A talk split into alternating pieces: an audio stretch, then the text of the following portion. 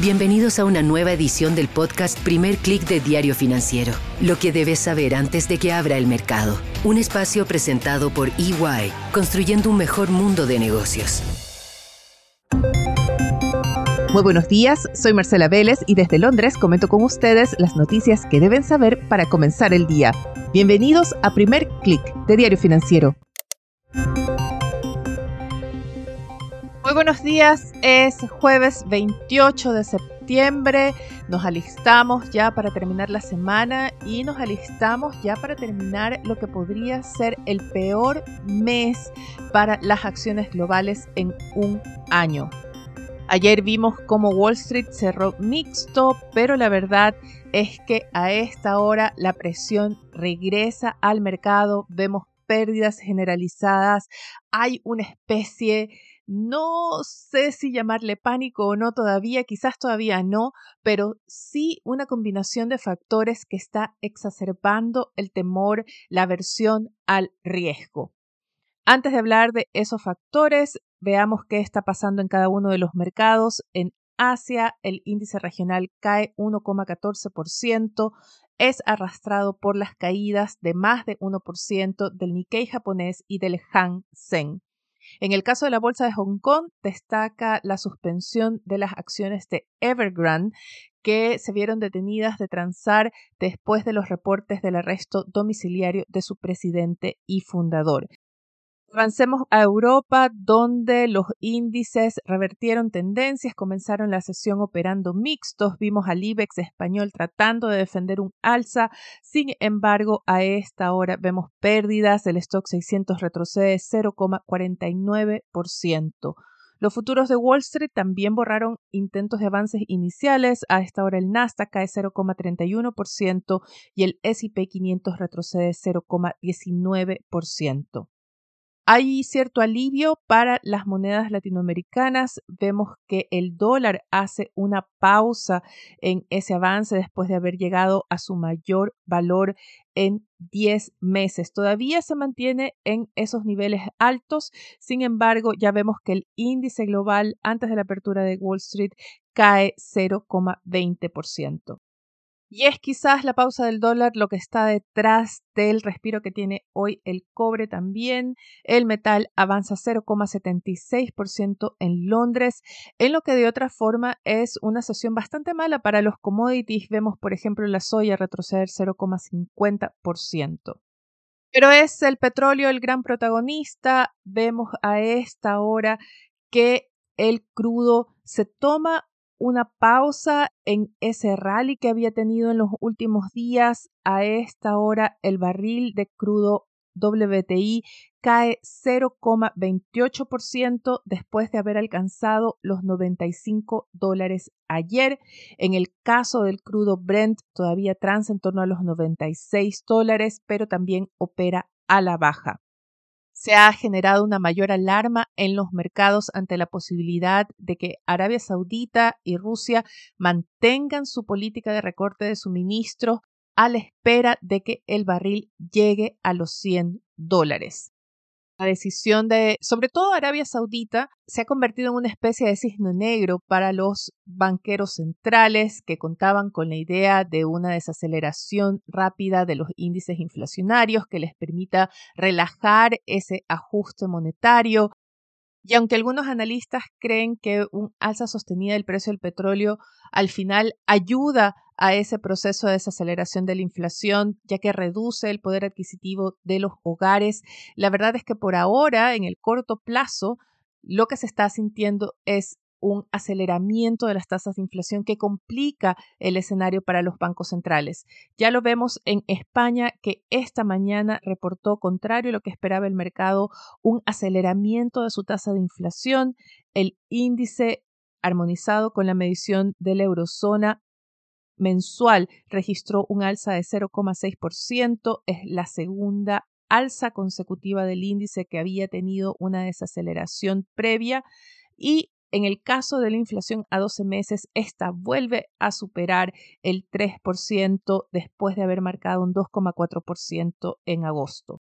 Estas son mediciones todavía preliminares en el caso de los países europeos, sin embargo, usualmente las revisiones no distan mucho. Importante del dato de inflación de España es que se atribuye principalmente al avance de los precios en energía y combustibles. Y esto se muestra, por ejemplo, en la inflación subyacente, que elimina este precio de la medición y también el de los alimentos. Y en este caso, esta medición retrocedió tres décimas a 5,8% en septiembre desde el 6,1% que había registrado en agosto. El mercado está ahora atento a los datos que publique Alemania, que también va a reportar sus datos de inflación a septiembre. Tendremos lo mismo hoy en Brasil y finalmente tendremos datos de precios ligados al consumo correspondientes al segundo trimestre en el caso de Estados Unidos. Así que la inflación y los precios de la energía son el tema central en esta jornada. Hay analistas que ya ven señales de que Arabia Saudita va a estar pronta a revisar su política de recorte de suministros, dispuesta a volver a aumentar los envíos de petróleo y que esto va a ayudar a relajar estas presiones, con lo que la presión sobre los índices inflacionarios sería solo temporal. Eso por el lado de la energía, pero también hay datos importantes que comienzan a complicar el escenario para la Reserva Federal. Así lo destacó ayer el presidente de la Fed de Minneapolis, Neil Kashkari, quien advirtió del impacto que podrían tener en la economía la huelga de los trabajadores automotrices en Detroit y un eventual cierre del gobierno si no se alcanza un acuerdo para el financiamiento federal en Estados Unidos hasta el domingo. La verdad es que un acuerdo parece bastante lejano por ahora. Hay posiciones súper cerradas en las bancadas, especialmente la división en la bancada republicana, donde el líder de este grupo, el republicano McCarthy, prácticamente se está quedando sin poder de negociación porque el ala más radical del Partido Republicano ha cerrado filas y, por ejemplo, está demandando que no se entregue más financiamiento a Ucrania mientras no se resuelva la crisis migratoria que enfrenta Estados Unidos. Hay varios reportes de crisis migratoria, por ejemplo, en Nueva York, también en otras ciudades donde los albergues están copados, hay miles de personas en las calles y eso sin contar el problema de las decenas de miles de personas en la frontera. Así que como ven, la discusión presupuestaria en Estados Unidos es bastante complicada, no se ven puntos de acuerdo. El Senado está tratando de apresurar un proyecto de ley para extender el financiamiento del gobierno federal al menos hasta septiembre, pero nuevamente esto es solamente postergar el problema. La discusión se ve también teñida por la campaña electoral en la que ya están involucrados sobre todo el presidente Joe Biden y su principal contrincante, el republicano y expresidente Donald Trump. Ayer se realizó un debate entre los otros candidatos republicanos y la verdad es que las conclusiones de la prensa, de los analistas, es que ninguno de ellos destacó lo suficiente como para pensar que puede reemplazar a Trump como candidato del Partido Republicano. Tanto Biden como Trump además han hecho de la huelga en Detroit un nuevo escenario para su debate electoral por ejemplo, Trump dijo a los trabajadores que convenzan a sus líderes que son más alineados con el Partido Demócrata de apoyar a Trump y este detendría los planes fiscales de subsidios que tiene Biden, por ejemplo, para la conversión de la industria hacia los autos eléctricos. Y esto lo que está generando son incentivos para que se extienda el conflicto. Antes de leer los titulares de diario financiero, les quiero recomendar una lectura. Es el análisis que hace Financial Times sobre la situación en Argentina, donde, por cierto, ayer se entregaron nuevas cifras de pobreza que ya afectan al 40% de la población. En el caso de los analistas citados por Financial Times, advierten que tras las elecciones de octubre el escenario se podría deteriorar rápidamente y llevar a una hiperinflación en parte a consecuencia de la incertidumbre, la demanda por dólares, pero también en parte consecuencia de esa larga lista de anuncios de beneficios fiscales de gasto público que ha realizado el candidato oficialista y ministro de Economía Sergio Massa.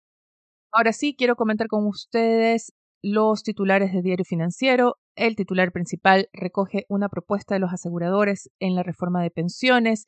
Ellos plantean la creación de una renta vitalicia con pago único para los herederos. La situación de Codelco, la minera estatal, ocupa gran parte de la agenda. Diario Financiero reporta que Bank of America cifra en 40 mil millones de dólares el valor de Codelco y la mitad de eso es deuda. Con esto me despido por ahora. Los invito a que sean actualizados de las noticias del día y más visitando nuestro sitio web de f.cl y de para las noticias de negocios de Latinoamérica.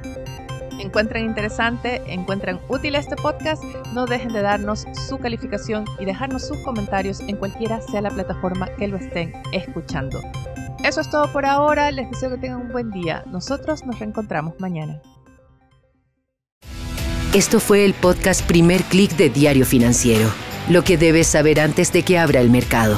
Un espacio presentado por EY, construyendo un mejor mundo de negocios.